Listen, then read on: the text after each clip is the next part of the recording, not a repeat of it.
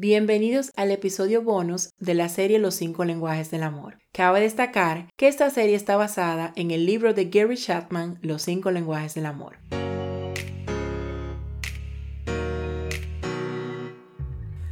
Esto es Get to Know, rompiendo paradigmas para llevarte a la cultura de Dios. Cuando una acción no es algo natural para usted, es una expresión de amor. En toda la serie estuvimos hablando de los cinco lenguajes del amor y el enamoramiento. Pero hoy queremos hablarte de cómo descubrir tu lenguaje de amor y cómo descubrir el lenguaje de amor de tu pareja. La esencia para descubrir cuál es tu lenguaje de amor debe de ser ser honesto al 100%. Porque muchas veces nos sentimos identificados con un lenguaje de amor, pero no es simplemente porque es nuestro lenguaje de amor sino tal vez fue porque ese fue el lenguaje de amor que fuimos bombardeados constantemente durante nuestra niñez y adolescencia. Luego que tú eres honesto contigo al 100%, trata de identificar qué es en verdad lo que te gusta. ¿Te gusta que te den palabras de afirmación? ¿En verdad te gusta que las personas tomen su tiempo para pasarlo contigo? ¿Te gustan los regalos? O sea, descubre cuál es tu lenguaje de amor, pero tienes que ser 100% honesto y 100% consciente de lo que en verdad te gusta. ¿Cómo descubrimos cuál es nuestro lenguaje de amor?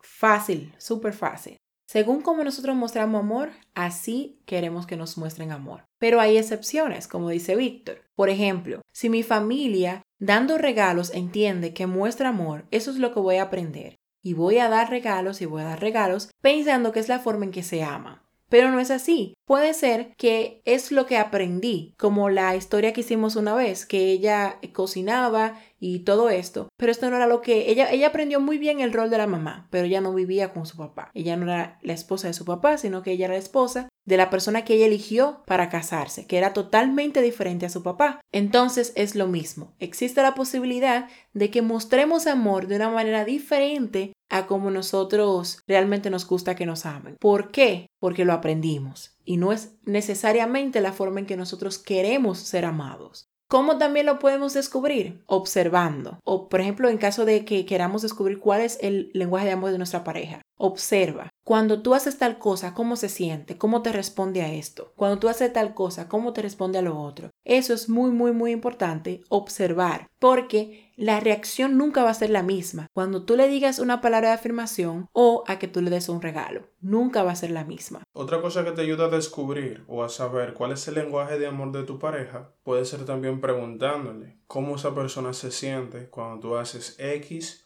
oye cosa por él, si tú le regalas una carta o cuando tú le das una palabra. Preguntar para que esa persona pueda hacerse consciente de cuáles son sus emociones al momento de que tú haces ciertas acciones por ella. Exactamente, preguntar creo que es la parte más importante en, en cómo descubrir el lenguaje de amor de nuestra pareja, porque la otra persona no es adivina. Pasemos a la otra parte que es el amor importa. O sea, el amor es lo que importa.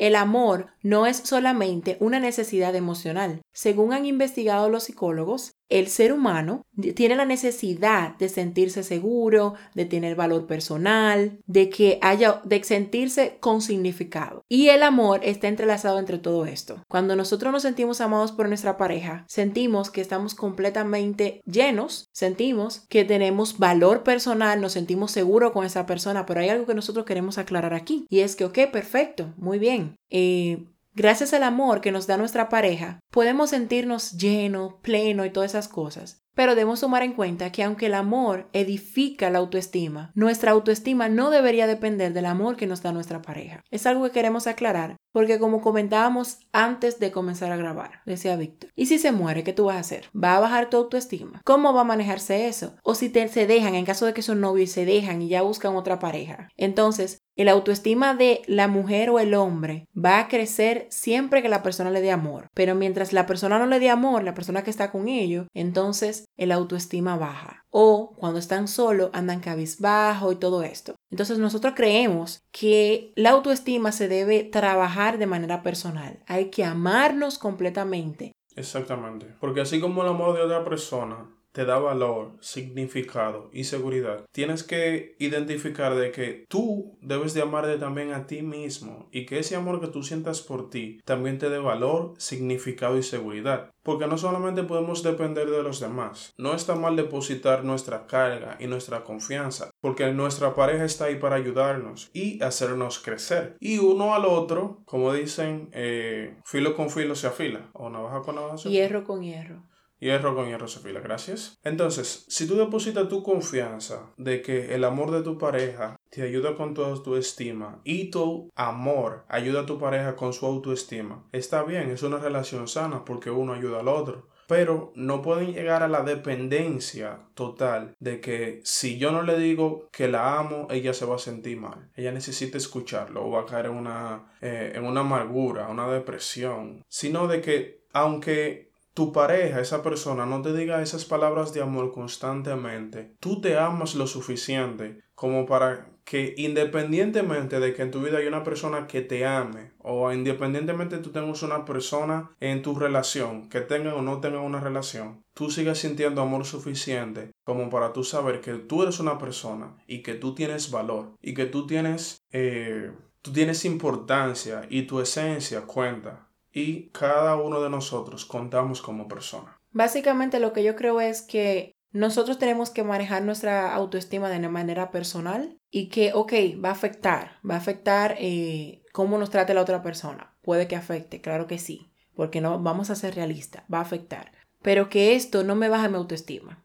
Esté o no esté con una persona que me ame, mi autoestima debe seguir intacta. ¿Puede que afecte? Sí, porque va a afectar, pero cada día nosotros tenemos que hacernos responsable de nuestra autoestima. Pasemos al siguiente punto, que es amar lo que no es digno. Muchos de nosotros nos hemos preguntado alguna vez en nuestra vida, ¿podemos amar a una persona que odiamos? Entonces, eso es una pregunta que vamos a responder aquí. ¿Y qué tú opinas de eso? Bueno, eh, bueno, antes de leer el libro, yo diría que podría ser pero ahora después de haber leído el libro, digo que sí, tú puedes amar a una persona y odiarla al mismo tiempo. Porque en el libro vemos una historia en donde hay una pareja que ella ama a su esposo, pero al mismo tiempo ella odia a su esposo, porque el esposo hace cosas que le hieren. Y aún así, ella, ella sigue intentando salvar su relación, porque ella aún no ha decidido dejar de amar a su pareja. Aunque él le hace daño, ella sigue constantemente tratando de agradar a su pareja. Ojo, no estamos promoviendo a que se queden con sus agresores, los que los maltratan físicamente.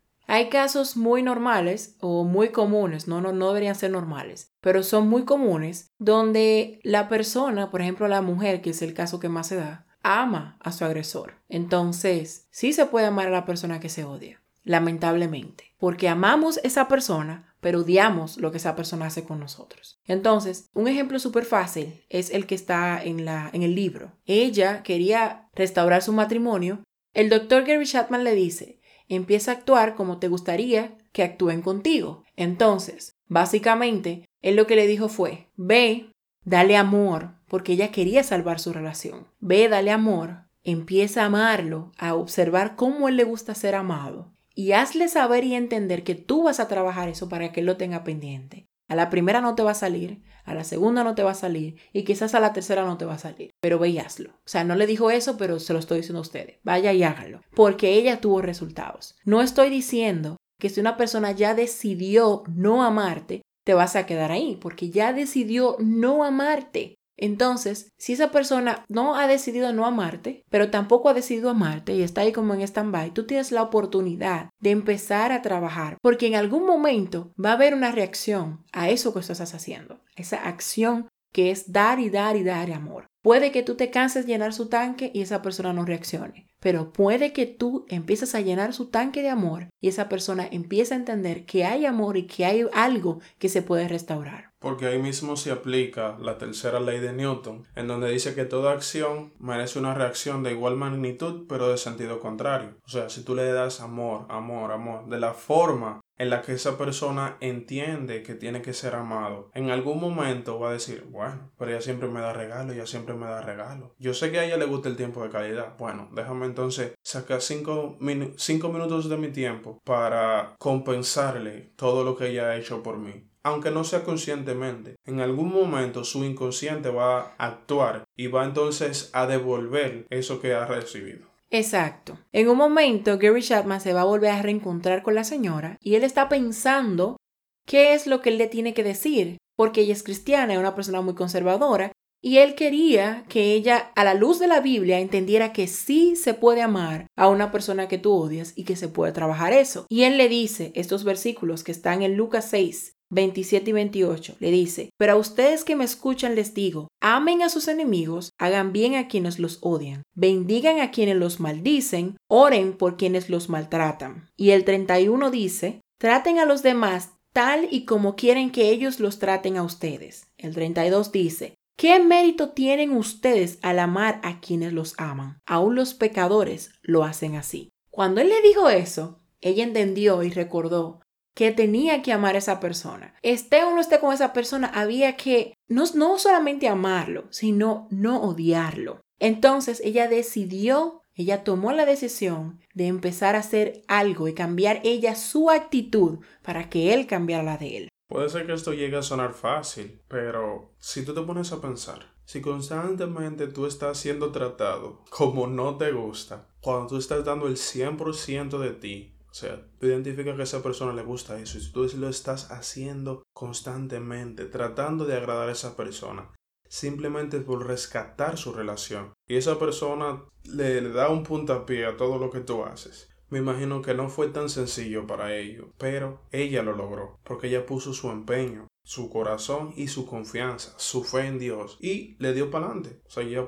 depositó 100% en Dios su relación y le dio para allá. No fue sencillo, no fue fácil, pero ella pudo lograrlo. Sí, vale la pena que tú recalque esto, que no fue sencillo, no fue fácil y el tiempo que ella duró, porque ella no lo hizo en 12 días, ella no lo hizo en 15 días, ella no lo hizo en 14 días, en un mes. Ella duró 6 meses para que ella empezara a ver un cambio. Constantemente, siendo intencional cada día. O sea, un cambio total, porque obviamente a los 3 meses ya empezó a ver cambio, pero ya un cambio ya recíproco que pudiera ya él decir, ok, yo voy a poner de mi parte, fue después de los 6 meses tres meses tú mostrando tu amor, tu afecto, para tú simplemente esperar como que, ok, está bien, sí lo acepto que estás eh, poniendo el máximo de ti, voy a hacer algo. Me imagino que fue frustrante para ella, pero ella tenía una meta y al final pudo lograr su objetivo. Exactamente. Esto es una historia de la vida real, la historia que está en el libro, y si ella lo logró, todos nosotros lo podemos lograr. Y si está en la Biblia es porque lo podemos trabajar con mucho empeño, mucha dedicación, pero lo podemos lograr.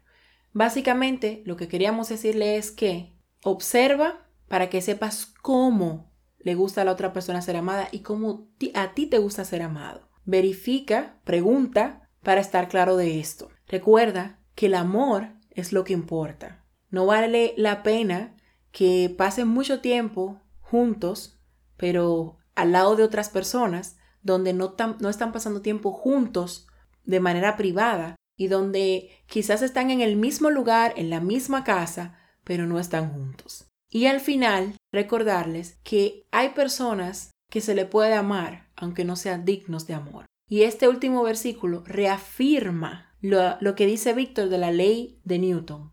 En Lucas 6, versículo 38 dice, Den y recibirán. Lo que den a otros les será devuelto por completo apretado, sacudido para que haya lugar para más, desbordante y derramado sobre el regazo. La cantidad que den determinará la cantidad que recibirán a cambio. Otra versión dice, porque con la medida que midan a otros, se les medirá a ustedes. Recuerden, una acción trae una reacción. Que la acción de nosotros sea dar amor, para que esa reacción, tarde o temprano, sea amor también. Que Dios les bendiga. Dios les guarde. Esto es Casados No Enredados de Get to Know. Mi nombre es Pamela Sánchez. Víctor Moreno y nos escuchamos en una próxima.